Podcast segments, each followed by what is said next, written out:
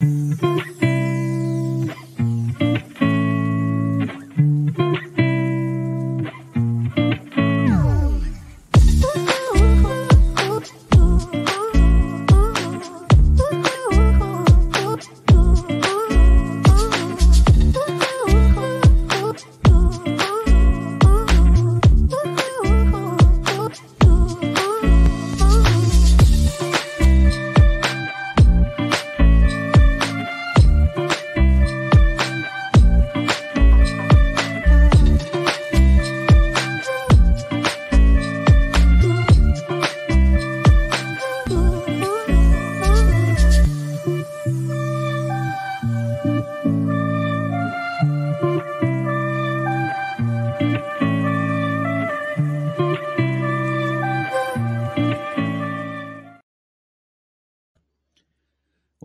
sejam bem-vindos. Eu sou André Sobreiro e esse é mais um encontro. Vou até colocar o banner aqui já.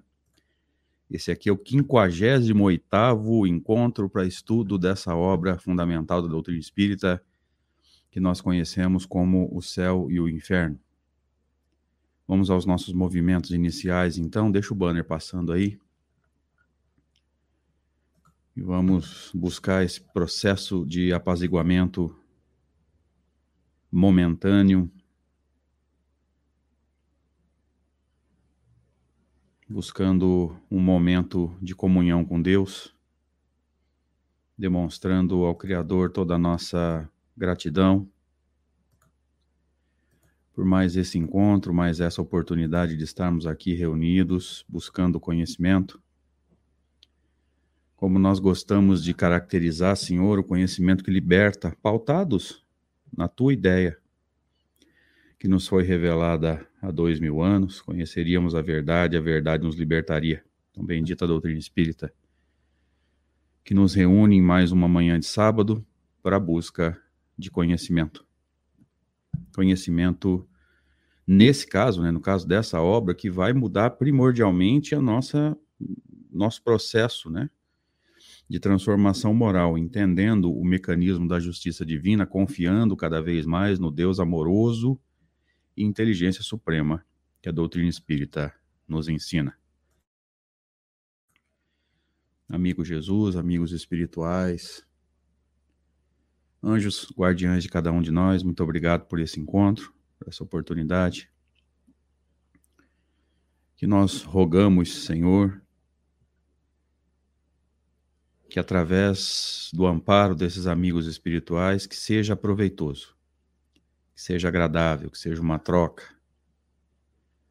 entre encarnados, desencarnados, o facilitador, aqueles que nos acompanham, todos nós, Senhor, num grande abraço coletivo de amor, de paz, de aprendizado e de transformação.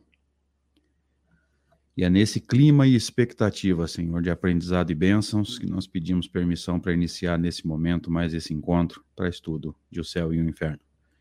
Que assim seja. Graças a Deus. Sejam bem-vindos, meus amigos, que a gente consiga ter mais um encontro que seja válido para todos nós como nós gostamos de dizer, esse livro especificamente tem essa conotação de, de transformação moral. Tá? Ele pode até alterar a nossa prática doutrinária, sim, mas visa primordialmente a transformação moral, a confiança na justiça de Deus, o entendimento que leva à confiança, né? lembrando que uma das conotações do termo fé é o termo, é a, o significado de confiança, né? Você tem fé que o seu carro vai te levar é, em segurança até determinado lugar. Se você tivesse com medo do carro quebrar e você ficar no caminho ou é, sofrer um acidente, você não iria com aquele carro. Veja que uma das conotações da palavra fé é confiança, e é isso que nós buscamos ao estudar o livro Céu e Inferno.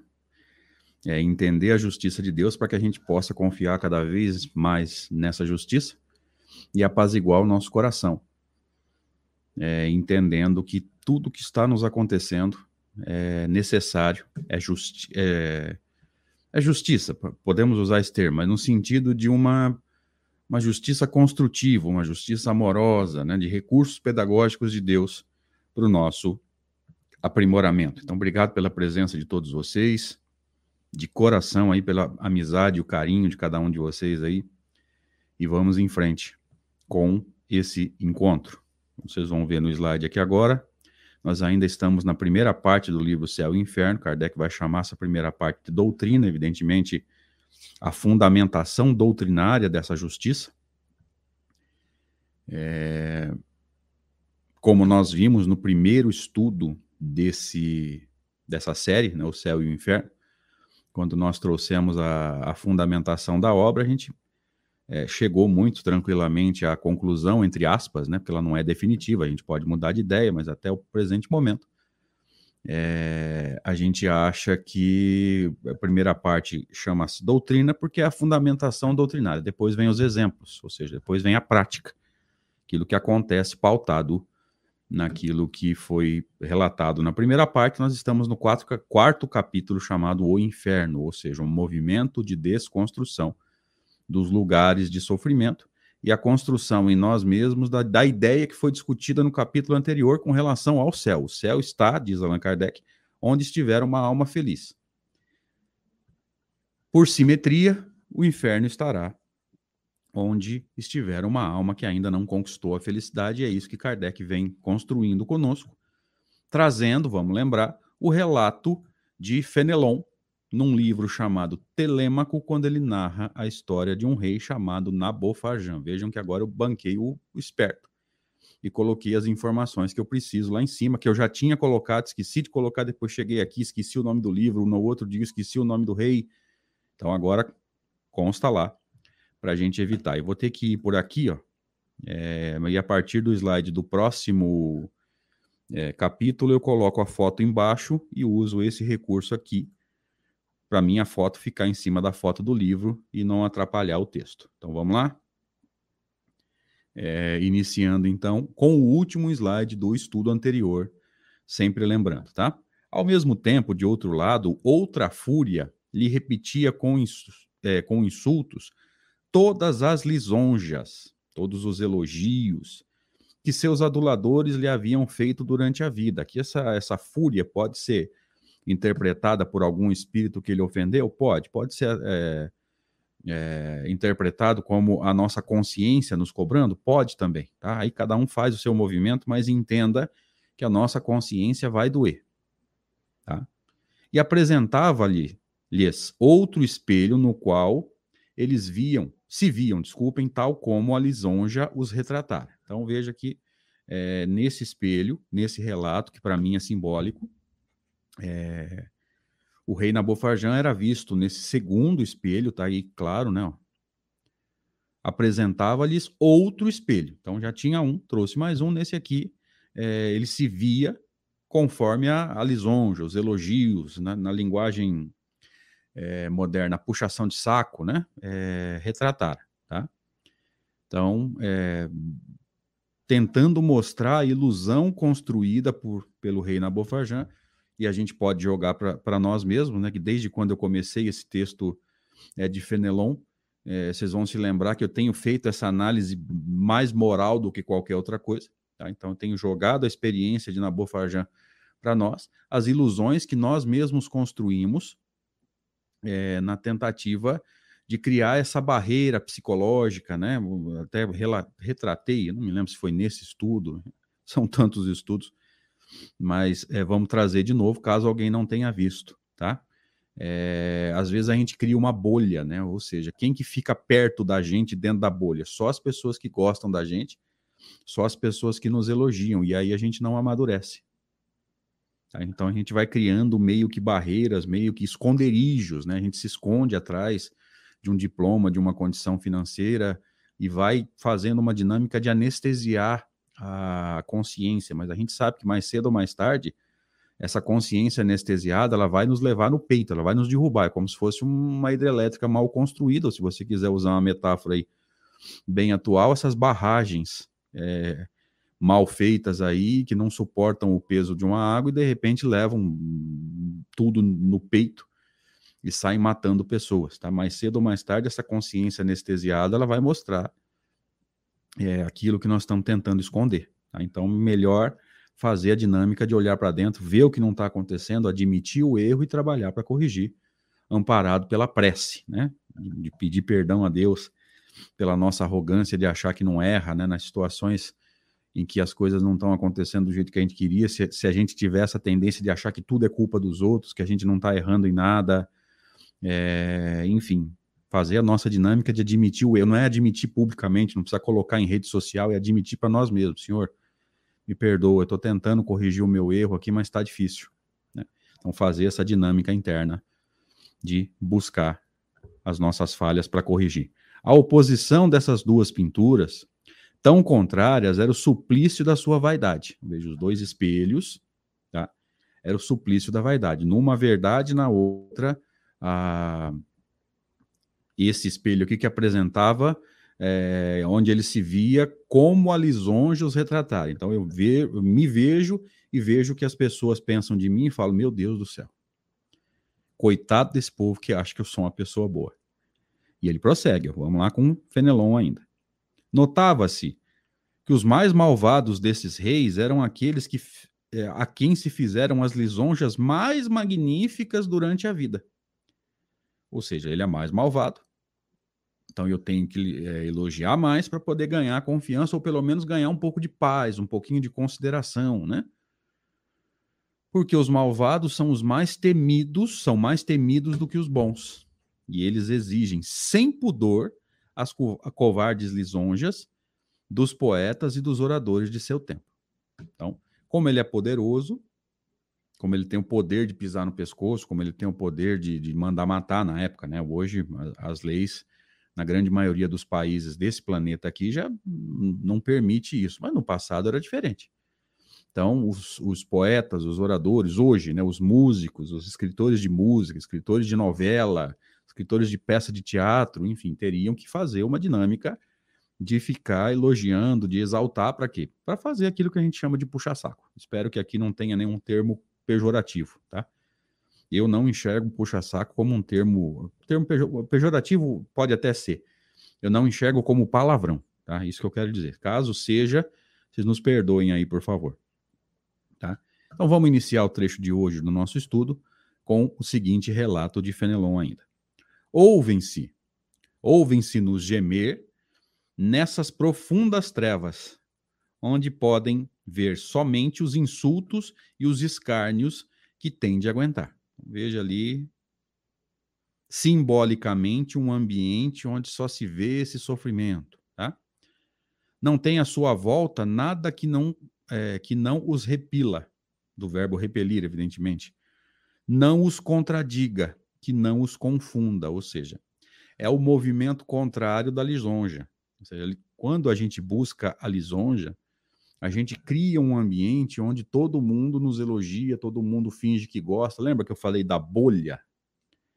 Às vezes a gente cria uma bolha e nessa bolha só entra quem gosta da gente, só entra quem a gente elogia. Só que aí a gente não cresce. A gente precisa da crítica, a gente precisa de alguém que nos mostre é, aquilo que não está legal. Por isso que eu tenho pedido para vocês, gente, em todos os nossos estudos, é, lá na, na série é, Controle Universal, aqui no Céu e Inferno, na Revista Espírita, no Livro dos Médios, em outros estudos que virão, é, deixa o seu comentário no, no vídeo aí. Porque mesmo que ele seja contrário ao que eu penso, eu posso, eu posso, através do seu comentário, perceber o meu erro. E volto aqui, corrijo, que não tem problema nenhum, eu não sou infalível, eu não sou imperfeito a gente admite, ó, a gente errei, fiz um comentário errado, é, como eu fiz no livro, é, no estudo do controle universal, eu pulei um pedaço de trecho, de, de, de, um trechinho do texto, e foi a Carla Rezende que percebeu ainda, que ela faz uma coisa que eu gosto muito, ou mais alguém faz e não se manifestou, mas enfim, ela percebeu o erro no que? Ela estuda com o livro na mão, então ela vai acompanhando o slide no livro dela, ela percebeu que eu tinha pulado um trecho, era um trecho importante, então você vai encontrar lá na playlist, é, controle universal 6.1, que é o complemento do estudo número 6, tá? com o trecho que eu tinha perdido, contextualizando, né? não apenas não, não, não me limitei a simplesmente ler o texto. Tá? Então, é, eu preciso que vocês se posicionem de alguma forma, caso você queira, tá? Vai lá, fala que você não concordou, fala que a, a tua maneira de interpretar aquele trecho, aquele texto é diferente por causa disso, disso, disso, e eu posso, é, na leitura, é, ter que mudar a minha maneira de ver, tá? Como eu tenho relatado em alguns momentos, é, esse era o método de Kardec, lembra? Publicava na revista Espírita e ficava atento à repercussão, tanto material das pessoas que escreviam para ele, quanto espiritual dos espíritos que se comunicavam através dos médiums e aquela comunicação, seja uma psicografia, seja uma psicofonia transcrita, era enviada para Kardec. Então, guardadas as devidas proporções de uma diferença evolutiva gritante, quem sou eu para me me comparar com Kardec, mas a gente pode estar tá usando esse método no nosso aprendizado também. Então, deixe o seu comentário, me fala o que, que você achou, se você pensou diferente em alguma coisa, e a gente vai aprendendo a fazer essa dinâmica de Kardec. Repito, guardadas as devidas proporções, tá? Então, vamos voltando para o texto. É...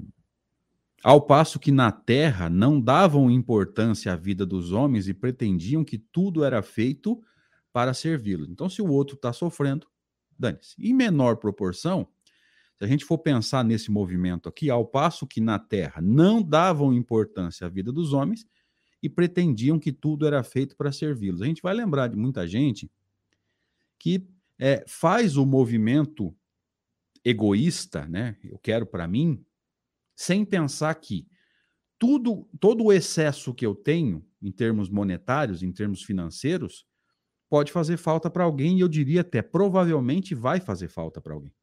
Então, às vezes a pessoa não pensa que para ele poder ter uma casa mais luxuosa, uma piscina maior, um carro a mais na garagem, alguém pode ficar sem médico no pronto-socorro, sem remédio na farmácia popular. Vamos ver da onde eu tirei isso. Ó. Como é que eu fiz a conexão? Vamos ler juntos. Tá? Ao passo que na Terra não davam importância à vida dos homens. Gente, isso aqui é mundo de expiação e provas, as pessoas estão sofrendo. Só que às vezes a gente não para para pensar que para que eu tenha um pouco mais de conforto, seja conforto físico ou conforto é, emocional, lembra que nós falamos de anestesiar a consciência?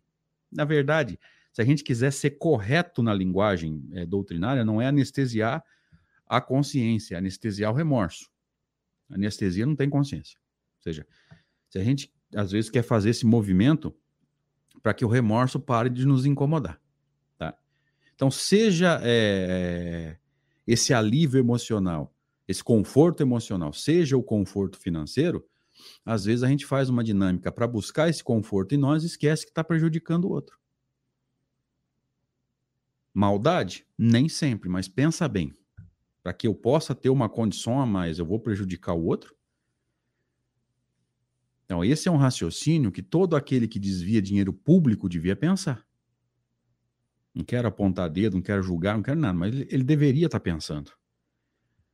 Peraí, como é que eu vou desviar tanto dinheiro assim se vai faltar para o outro? Na hora que o outro chegar é, doente no hospital, e nós estamos em, em, plena pandemia, gente, a coisa está um pouco mais leve no sentido relativo, né? Que a maioria de nós já está é, vacinado, então a tendência é os sintomas serem menos graves, né? O risco de morte diminui, em tese, tá, gente? Não, não quero entrar com profundidade, porque eu não sou dessa área, até porque isso virou motivo para discussão política e eu não gosto de política. Mas é, o fato da gente estar tá vacinado, a coisa tá um pouco mais leve, é, ainda não, não, não nos permite é, fazer bagunça do jeito que tem sido feita aí. Você vê, nós já, nós já, já faz alguns, uns dois ou um ou dois dias que a gente já está com mais de mil mortes por Covid por dia. Eu sei que essa variante chamada Omicron, ela é mais é, a, transmiss, é, a transmissão dela é mais, mais, mais rápida, mais fácil, tudo isso eu entendo, tá? Agora, é, é, a gente entende tudo isso, mas é, A gente não deveria ter feito tanta bagunça e tanta festa no Natal e no Réveillon, porque pelo menos na minha cidade ficou muitas semanas com o quadro zerado, nenhum caso. Hoje nós temos quase 200, 200 pessoas transmitindo, mais de 200 é, exames para chegar e as pessoas não estão entendendo. Não é assim, isso é uma pandemia, meu Deus do céu. Pelo amor de Deus, nós estamos cometendo os mesmos erros da pandemia lá, salvo engano, gripe espanhola depois da Primeira Guerra Mundial. Nós, estamos cometendo os mesmos erros. Ó. 100 anos depois, a gente não aprendeu nada. Mesma coisa. Mas vamos voltando para o texto aqui. Seguindo, então. Esse vai ser o último slide de hoje por causa do horário, tá? No Tártaro, eles são entregues a todos os caprichos de alguns escravos que lhes fazem sentir, por sua vez, uma cruel servidão. Ou seja, meio que sentir na pele, entre aspas, lembre-se, né? Ele está desencarnado, então ele não tem pele, evidentemente é uma metáfora, né? Sentir na pele aquilo que ele fez o outro sentir. Né? Eles servem com dor. E não lhes resta nenhuma esperança de poder jamais abrandar o cativeiro. A mesma falta de esperança que ele proporcionava ao outro, é proporcionada a ele agora. Apanham desses escravos que se tornaram seus tiranos implacáveis, como uma bigorna apara os golpes dos martelos dos ciclopes. Parece que tem um acento ali. Não, não tem, não. É, um, é, só, é só um pingo mesmo, ciclope.